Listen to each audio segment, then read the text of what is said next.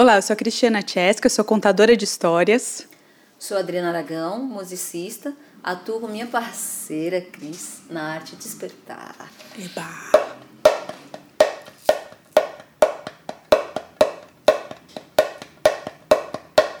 Silêncio, por favor, enquanto esqueço um pouco a dor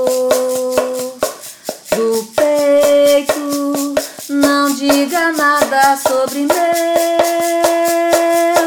defeitos. Não me lembro mais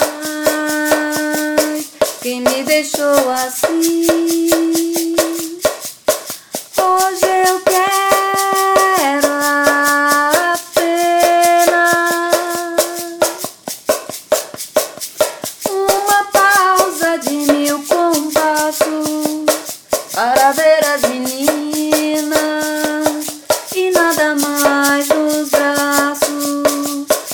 Só esse amor assim descontraído. Quem sabe de tudo não fale. Quem não sabe nada se cale. Se for preciso, eu repito.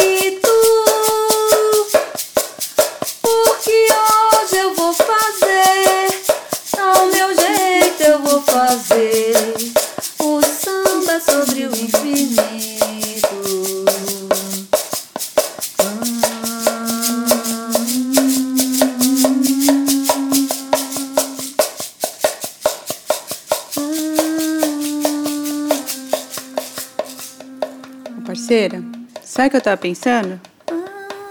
Que é difícil a gente saber a hora da palavra e a hora do silêncio, né? Pô, hora da palavra, hora do silêncio é, é delicado, né? Difícil.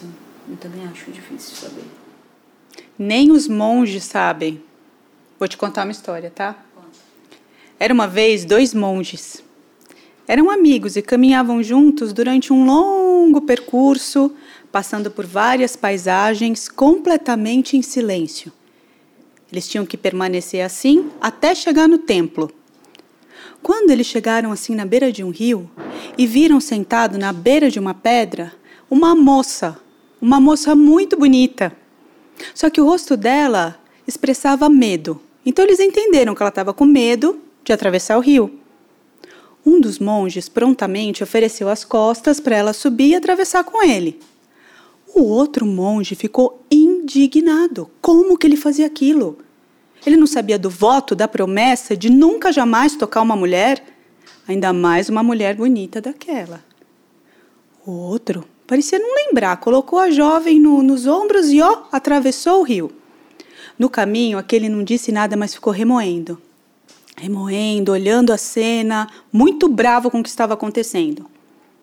Quando ele deixou a jovem na margem e seguiram juntos viagem, em silêncio.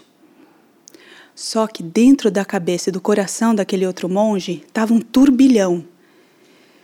Quando eles estavam chegando perto do templo, ele não se aguentou. Disse: Olha, amigo, eu vou ter que contar ao nosso mestre o que aconteceu.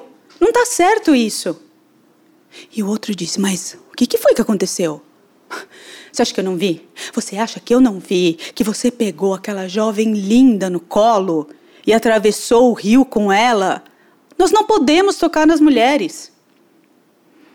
Ao que o outro respondeu: Pois é, amigo, eu deixei ela na outra margem faz tempo.